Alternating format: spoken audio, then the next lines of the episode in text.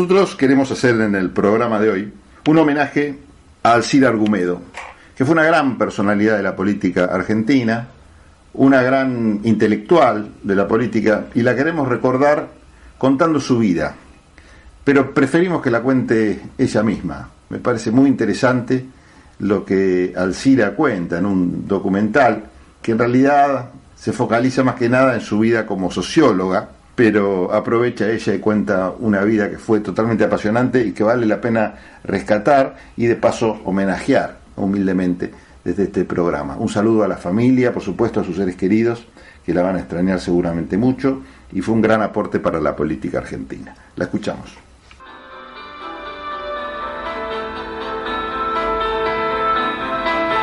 Mi viejo era médico pediatra y mamá no, ama de casa, una cosa así era un personaje bastante lindo, realmente muy, muy buena gente. Mi vieja era de avanzada porque este, ella era separada con tres hijas y se juntó con mi papá, pensá esto, años 40. Este, y la verdad que eh, pasó una cosa muy graciosa porque ella tenía de su primer matrimonio tres hijas, que son mis medias hermanas. Como no se habían casado, claro, otra hermana y yo éramos hijas adúlteras. Con lo cual, después de mucho tiempo, vieja, pero de trabajarla mucho, logré que me, que me diera mi verdadera partida de nacimiento. Yo tengo una partida elegantísima, pero la verdadera partida de nacimiento figura que soy hija de padre soltero y madre desconocida. ya empecé mal, digamos. No, y bueno, era una familia de clase media acomodada, digamos, más o menos una familia absolutamente antiperonista, ¿no? Como correspondía al Jockey Club. Realmente una adolescencia y una infancia muy divertida. Nosotros vivíamos en las afueras de Rosario, en Fisherton. Y bueno, y eran caballos y veleros y este, y además yo desde los 12 años era nadadora, nadadora de competencia, digamos, ¿no? En el invierno en la escuela estaba en el equipo de vóley, en el equipo de pelota al cesto, en el equipo de atletismo y en los veranos estaba en natación. Y fue por eso que en realidad vine a vivir a Buenos Aires, porque el tema es que estaba seleccionada en el equipo argentino para unos eh, campeonatos panamericanos que se hacían en Medellín. Entonces la Federación Latino eh, Santafesina me manda a Buenos Aires, donde yo podía entrar en todos los clubes a entrenarme, porque se suponía que en septiembre de ese año, esto era el año 59, yo tenía 18 años, este, era el campeonato. Lo que pasa es que en el medio terminé el secundario, empezaba la facultad y entré a filosofía y letras. Y bueno, eso era haber llegado a Marte, realmente a Marte. Porque era un mundo totalmente distinto para mí. Vos pensás que a las 6 de la tarde me despidieron en eh, toda una especie de manifestación, porque la piba Argumedo iba a Buenos Aires tipo campeona. Este, a las 6 de la tarde tomé el tren a Buenos Aires y a las 8 de la mañana del día siguiente caí a ese mundo absolutamente desconocido, para colmo una semana después de que habían empezado las clases, y ahí me encontré con Susana Checa, que yo pensé que era una señora mayor, porque Susana Checa tenía la influencia de su hermana, dos años más grande, y era como existencialista, entonces estaba toda vestida de negro, y yo llego, imagínate, toda campeona, este, y le, pregunto, y dígame, este, señora, eh, tenía mi edad, pero yo pensé que era una señora, pero dígame, señora, usted no sabe que hay que estudiar, este, entonces dice, bueno, en filosofía hay que estudiar Kant y el no sé qué, no sé. Yo dije, ¿quién serán estos tipos? Yo abandono. Yo, fuimos a la primera clase y me dice, bueno, vamos al centro. Yo me le pegué como una garrapata, porque realmente se ve que era la que me orientaba. Todavía soy amiga de ella, medio siglo después. El tema es que dice, vamos al centro a comprar fichas. Yo pensé que era el centro de la ciudad. El Rosario era el centro y era el centro de la ciudad. Y, fichas eran las que se usaban para jugar a la canasta bueno, Y resulta que era ir a ese sótano de filosofía y letras lleno de carteles comunistas a comprar esos apuntes de la facultad. Fue Susana Checa la que me obligó, y además yo era la provinciana, te das cuenta que entre otras cosas, no solamente me, empezó a hacer leer, a escuchar música y escuchar este y diferencia acá, este, Beethoven de tal y diferencia tal y tal, una provinciana impresionante. Y me hizo fumar, la muy desgraciada me hizo fumar, porque no podía concebir que yo no fumara y no me gustaba. No me gustaba más que joder, la verdad. Era la frivolidad no. O sea, fue un, cambio, pero realmente, haber llegado a Marte, realmente. Pero de todas maneras tenía su atractivo, ¿no? Este, y ahí al comienzo iba a estudiar eh, psicología para seguir en Rosario, pero finalmente como las materias eran las mismas, después me interesó más sociología y ahí ya agarré viaje. Y obviamente la natación se fue al diablo y, este, y ahí me empecé te diría a ser buena alumna de sociología, pero porque era estudiosa. Luego de pasado el segundo año, 1961, te diría que hubo cambios muy conmocionantes, dos o tres aspectos muy conmocionantes. Hay que ver que en el medio está la revolución cubana, estaba en esos momentos la, casi en el triunfo la revolución argelina. Hay que pensar que estabas en el proceso de la revolución del tercer mundo, hay que pensar que entre 1900, el fin de la Segunda Guerra y comienzos de los 70, el 80% de la población mundial, que en los cuatro siglos anteriores había estado sometido a dominios coloniales o neocoloniales, comienzan los procesos de liberación nacional y social, de descolonización, los gobiernos populares y las revoluciones en América Latina, y con todo un movimiento intelectual. Pensá que era el Che Guevara, este, el tema de Franz Fanon, todo un movimiento intelectual que va a tener gran impacto incluso en el mundo central. ¿no? Entonces, la posibilidad de transformación era muy, muy conmocionante y al mismo tiempo también un proceso, el segundo gran paso de liberación femenina, es el momento del amor libre, las píldoras, las bikinis, las minifaldas, o sea, una conmoción que no tenía nada que ver con el tipo de enseñanza que te daba la carrera de sociología. Te enseñaban con rigurosidad científica en un cuadro de doble entrada que podía probarse con contundencia que las pelirrojas eran más, eh, más autoritarias que las morochas. Esto que llevó a que esta generación fue muy crítica y, por ejemplo, se hizo una huelga esto fue en el 63 creo, una huelga de metodología de la investigación, que no, nos presentamos a rendir nadie, creo que solamente Liliana de Riz se presentó a, rendir porque era muy buena alumna, este, como protesta porque queríamos que se cambiara y logramos que se introdujeran ciertos, ciertos eh, textos. Por ejemplo, Lito Marín introdujo que no me acuerdo cómo se llamaba el seminario pero fue la primera vez que leímos a Gramsci, pero que vimos un libro entero que se leía desde el, desde el comienzo hasta el final. Y esto fue muy importante en términos de la mirada crítica hacia la sociología. ¿no? Todo era funcionalismo norteamericano o empirismo norteamericano. Y eso fue generando en esta generación, en el segundo o tercer año de la carrera, un movimiento de protesta. Ahí había uno o dos muy inteligentes, por ejemplo Marco Schlaster, y en el año 62, que era el segundo o tercer año, creo que fue un punto de inflexión para la generación nuestra, y es que se hace un encuentro de sociología supuestamente latinoamericano. Y estaban en una mesa eh, Germani, Torcuato de Tela y un cura, un cura joven, que Yo soy la graduada número 28, entonces no es que era el, encuentro, seríamos 25, 30 en un aula, que me acuerdo que decían, mirá, mirá, trajeron un cura, esto ya no saben qué hacer, y era Camilo Torres.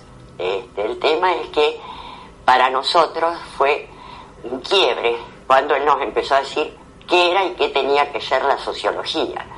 Y este fue un elemento fundamental para empezar a tener una actitud crítica hacia este tipo de situaciones que a su vez se juntaba con el hecho de, por ejemplo, otro de los compañeros que siguiendo esto fue clave fue Marcos Schlaster, él después murió en la guerrilla de Salta, pero los sábados empezó a darnos este, el capital. Y el tema es que yo creo que esos fueron cortes muy importantes que para mí en lo personal se juntó con un tercer corte que es cuando yo conocí a Gunnar, que fue mi marido, padre de mis hijos. A la vuelta de Florida estaba el Barcoto.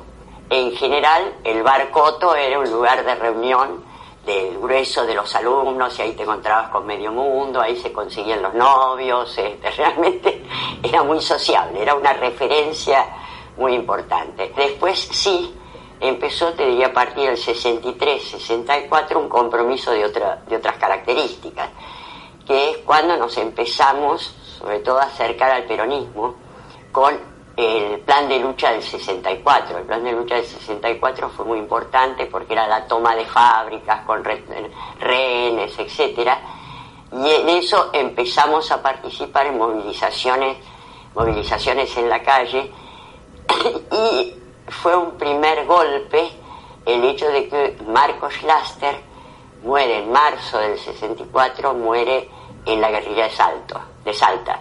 Ese fue un primer shock porque había sido muy cercano. Este, y además, junto al trabajo en la universidad, muchos de nosotros empezamos a militar en los barrios, en el peronismo. Yo personalmente este, militaba en el barrio Colinos de Verazategui, donde había unos personajes maravillosos eh, que fueron los que, te, los que te dieron otra formación, esta idea de que la conciencia enajenada de los sectores populares nos daban cuatro vueltas los sectores populares. Y ahí nos dimos cuenta que hay un saber de lo popular, al menos en ese momento hay que ver que eran sectores populares integrados, ¿no? Era una sociedad argentina donde tenías un 3% de desocupación, es decir, prácticamente pleno empleo, vos llegabas a trabajar al barrio y los laburantes habían trabajado de lunes a viernes ocho horas, sus hijos iban a, la escuela pública de calidad, había posibilidad de ascenso social, estaban cubiertos por derechos y obras sociales, entonces la capacidad de pelea era mucho mayor. Esto creo que hay que, que tenerlo muy en cuenta.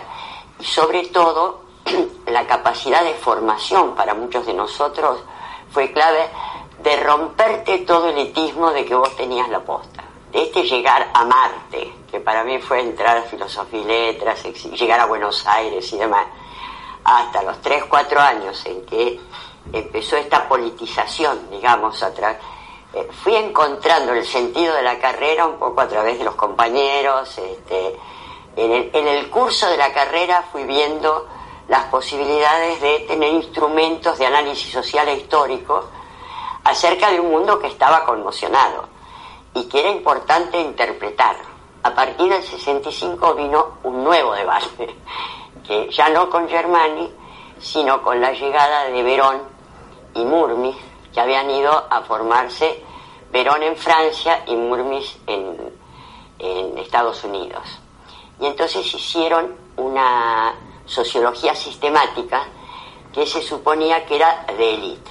Y ahí seleccionaron a determinados este, miembros de la carrera, Silvia Sigal, Liliana de el negro portantiero, me eligieron a mí, etcétera, que era, se suponía que era la élite.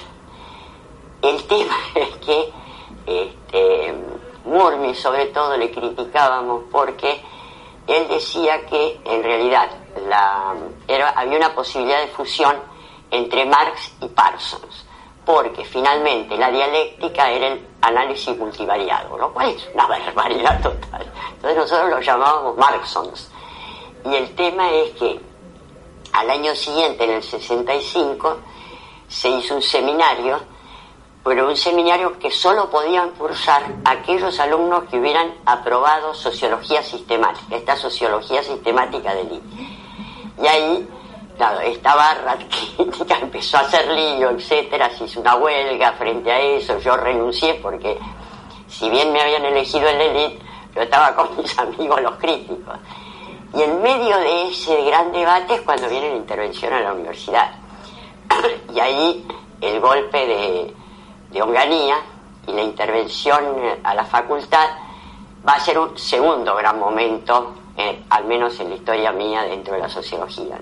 Fue una conmoción muy grande, lo que pasa es que ahí mientras ellos plantearon la cosa del vaciamiento de las universidades y se fueron hacia el exterior, muchos de nosotros dijimos tratar de seguir peleándola. Y cuando se dio la oportunidad de volver, este, entramos, pensar, nos echaron en el 66 y volvimos en el 67, ¿no? Este, que fueron los que eran peronistas y también algunos de izquierda, como sobre todo Juan Carlos Portantiero y Emilio de Ípola, todo ese, grupo también permitieron entrar, que fue un momento muy, muy, muy interesante.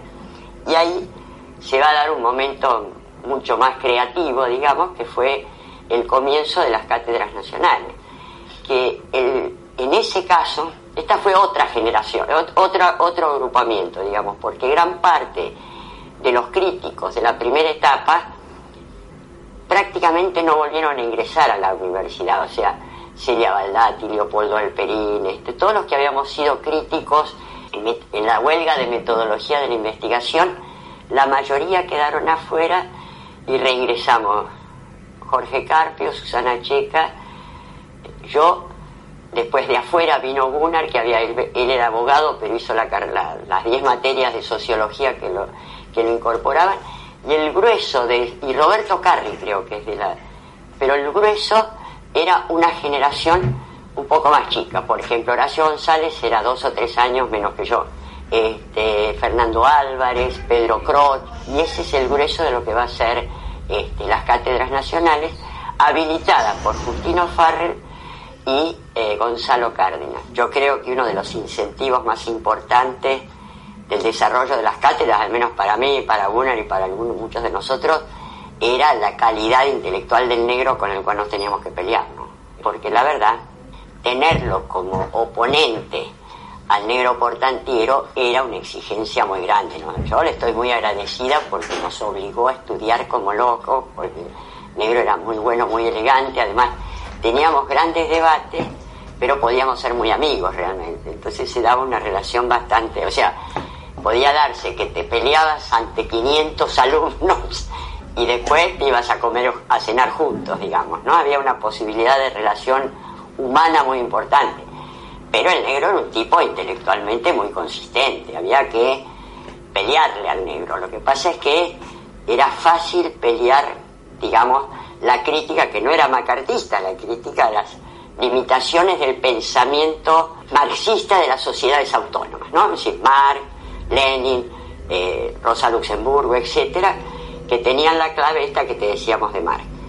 Nosotros más bien estábamos con los marxistas de la periferia, Mao Zedong, eh, Mariátegui, y nos peleábamos por Gramsci, con la, Gramsci con lo nacional popular y el sentido común, etcétera. Con la universidad intervenida, José Luis Romero decidió hacer un grupo de estudios sobre América Latina. Entonces los eligió, estábamos una, estaba Susana Checa, Jorge Carpio, estaba Lauri Golver, Rosalía Cortés, y estaba yo y dos o tres personas más. Y entonces Romero y Gregorio Seltzer hicieron un seminario para estudiar América Latina. Y eso fue un año y medio con José Luis Romero estudiando América Latina, que fue el momento en que la mayoría de nosotros nos empapamos de la historia latinoamericana porque mucho no había. En la facultad no, no, nos estudiaba. Él a su vez, en ese año, nosotros, fin del 66, comienzo del 67, hicimos esos típicos viajes iniciáticos mochileros, que ahí había una foto en Machu Picchu, en camiones, ¿no? Este, eh, y en ese viaje iniciático él nos, nos conectó con algunos intelectuales en Perú. De manera tal que el interés por América Latina fue muy especial y eso para nosotros ese año y medio con José Luis Romero es fantástico. Generacionalmente no habíamos pasado los momentos más críticos del, enfrentamiento con el peronismo. Entonces esto nos, nos permitió ser discípulos de personajes muy nobles como José Luis Romero y Gregorio Cel, se reitera un privilegio especial en ese movimiento intelectual de los años 66, 67, había una articulación, esto más bien 68 sería, una articulación entre cuatro grupos que estaban haciendo el mismo movimiento de reivindicación latinoamericana y crítica cultural, que era Cine Liberación, donde estábamos nosotros, repartíamos a partir del 68, distribuíamos la hora de los hornos, Solana, Getino, etcétera. El grupo de cultural, donde estaba Piero, Marilina Ross, Juan Gené, los sacerdotes del tercer mundo, donde entre otros estaba el compañero Francisco y las cátedras nacionales. Y esto dio una dinamización muy grande porque, claro, es un momento de auge también de las luchas populares. ¿no? Y esto permitió un movimiento crítico gracias a que se dio una articulación transdisciplinaria. ¿Y esto qué pasó? Por ejemplo, Gunnar venía de la filosofía, nosotros estábamos en sociología, eh, otros venían de economía, otros venían de antropología y por lo tanto se dio un pensamiento colectivo articulando los distintos saberes y haciendo fácil el acceso a los distintos saberes. Por ejemplo, Hegel. Yo nunca en mi vida hubiera leído Hegel. Es más, Gunnar daba los sábados, nos daba los sábados a la tarde un curso sobre la fenomenología del espíritu. Entonces, yo dije, a, ver qué vamos a ver esta tarde. Agarro la fenomenología. No entendí nada de la primera página de la fenomenología del espíritu. Imposible Ahora, lo que pasa es que como tenías gente de filosofía que te incorporaba a la lectura, vos terminabas sabiendo Hegel. Y al mismo tiempo el tipo que venía de historia terminaba tal cosa. Y esto me parece que permitió una mirada crítica porque hace a la ciencia social. Ya nadie sabía de quién había sido la idea, digamos, ¿no? había algunos que aportaban más, pero en general era un pensamiento colectivo muy fluido, ¿no? parece que lo que te daba la carrera era una cierta plasticidad para, tal vez no específicamente, pero para tomar determinado problema y ser eficiente en ese problema. O sea, que había, lo que te quiero decir era una dinámica muy fuerte de politización, donde la interpretación de la historia que ibas haciendo tenía sentido en un proceso de transformación. Y eso se insertaba con la resistencia peronista, ¿no? Este, ya en ese momento estabas viviendo, que te diría los mejores momentos y, e influido por los mejores cuadros de la resistencia peronista, ¿no? que eran tus referencias de la, de la otra generación. Uno de los, de los caminos era el Estado, o sea, en el Ministerio de Educación, en el Ministerio de Trabajo, en el INDEC, ahí eran uno de los, de los lugares. El otro aspecto ya en el campo privado eran más los, las encuestas de opinión digamos, que fue un momento en el cual las encuestas de opinión o las encuestas para lanzamiento de determinados proyectos, productos, por ejemplo, ¿no? ¿Viste? Me parece que fueron los dos principales, o la docencia. Todavía la, la carrera del investigador científico del CONICET no funcionaba como tal, digamos, para los sociólogos. Pero las salidas eran esas, o la docencia y la, o el Estado en alguna de estas como técnico hasta el 76 el grueso de mi actividad fue esa. En el 76 a mí me echaron del INDEC y ya nos habían echado de la universidad. Y ahí estuvimos dos años sin hacer nada, ocultos en Rosario. Pensá que era un momento que los tiros iban por todos lados, caían muchos amigos en una situación muy, muy especial, este, hasta que nos fuimos a México.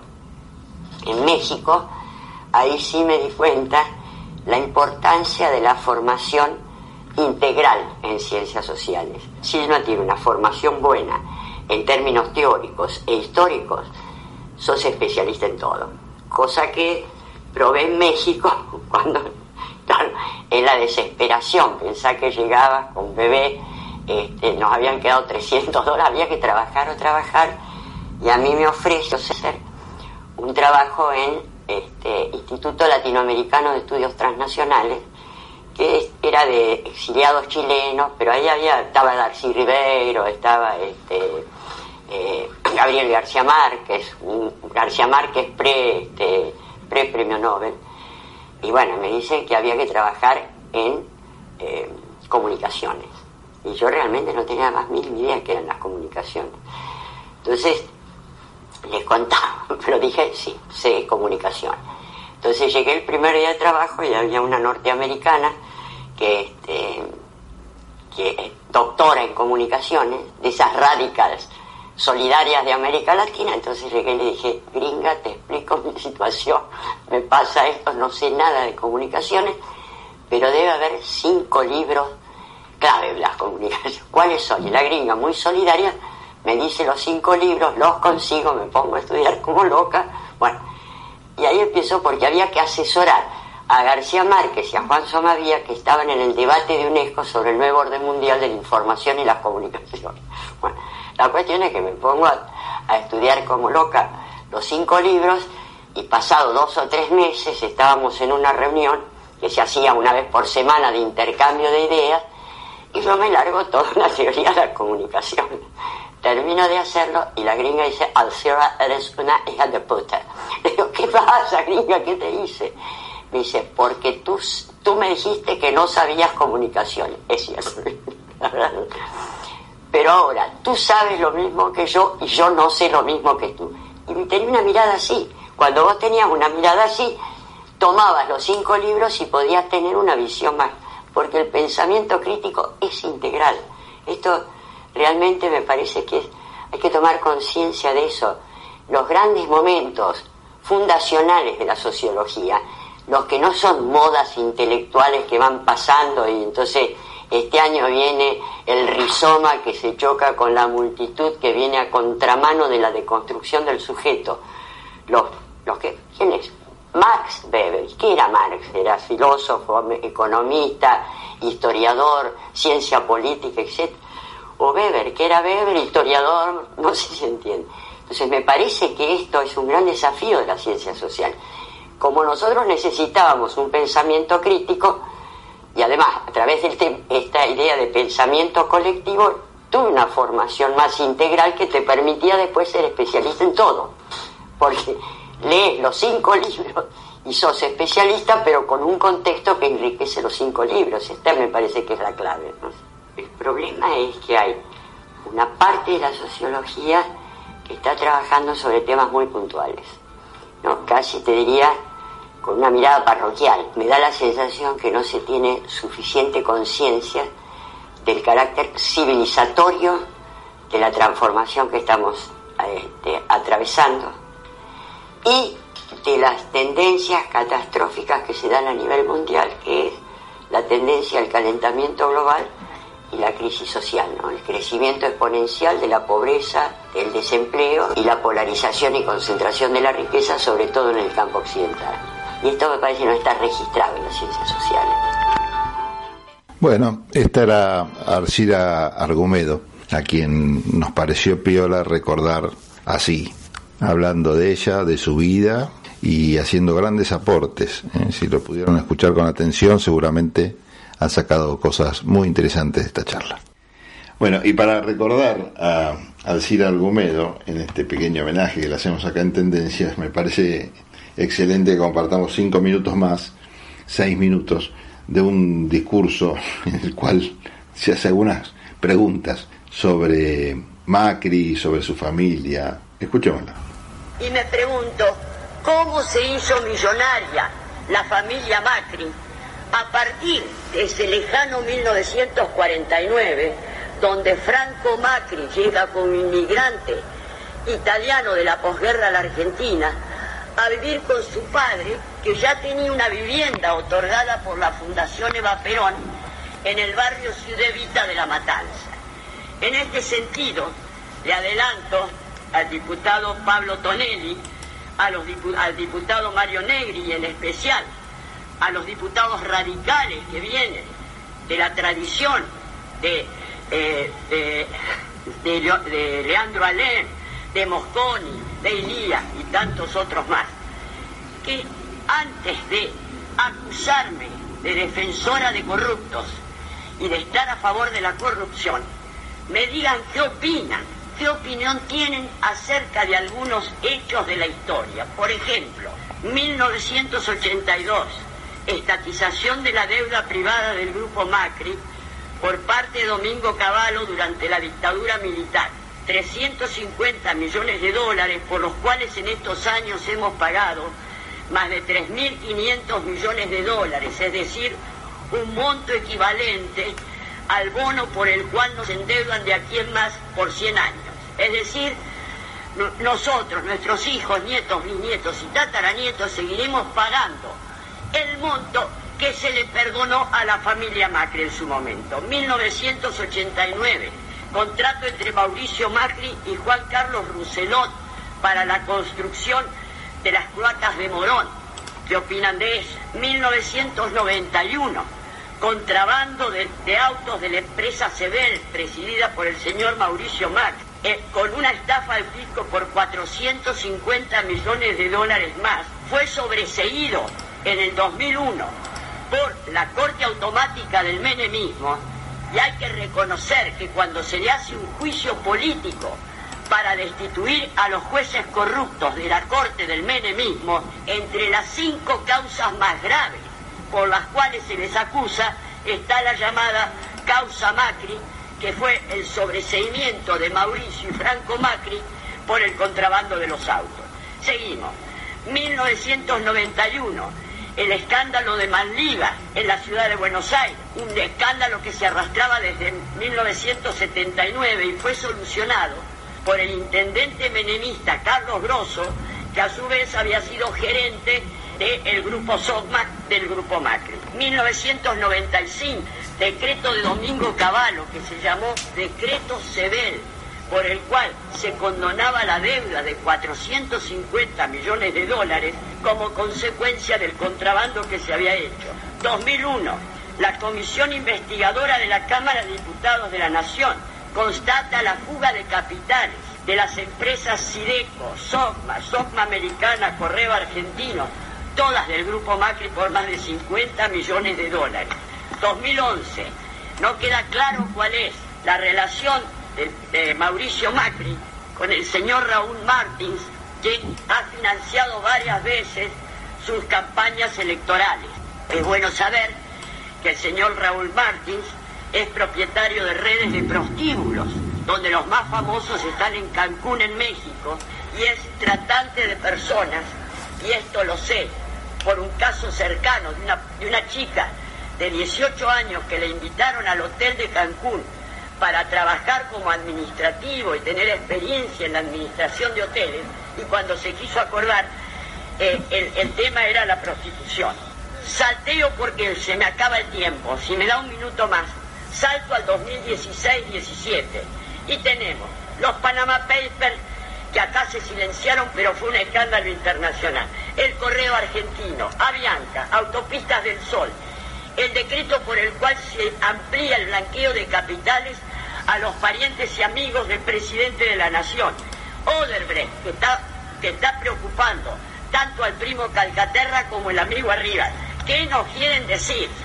Hago esta reseña para que los señores del oficialismo tomen conciencia que esa famosa riqueza del grupo Macri no se hizo ahorrando monedas en una alcancía y que de alguna manera, si vamos a luchar contra la represión, contra la corrupción, vamos a luchar en serio. Pero acá que no vengan a hacerse algunas eh, princesitas virginales, que aquel que no cae en la trampa de su parafernalia electoral, entonces está a favor de la corrupción. No se lo voy a permitir, diputado, eh, y le quede claro que no voy a permitir que me pretendan dar lecciones de moral y ética política. Y esto le quede claro porque no voy a ser cómplice de estas indicaciones de Durán Barba porque acá tendríamos que estar discutiendo. La irresponsabilidad de exactamente la bicicleta financiera. El hecho de que el 60% de nuestros chicos están en pobreza. Eso es lo que tenemos que discutir. Galopamos hacia un precipicio. Gracias no diputada cosas distractivas. Gracias diputada Argumedo. Bueno eran las palabras de Alcira Argumedo con las cuales concluimos nuestro homenaje y recordamos un saludo a toda su familia y a sus seres queridos. Seguimos en tendencias. Cuidarte es cuidarnos.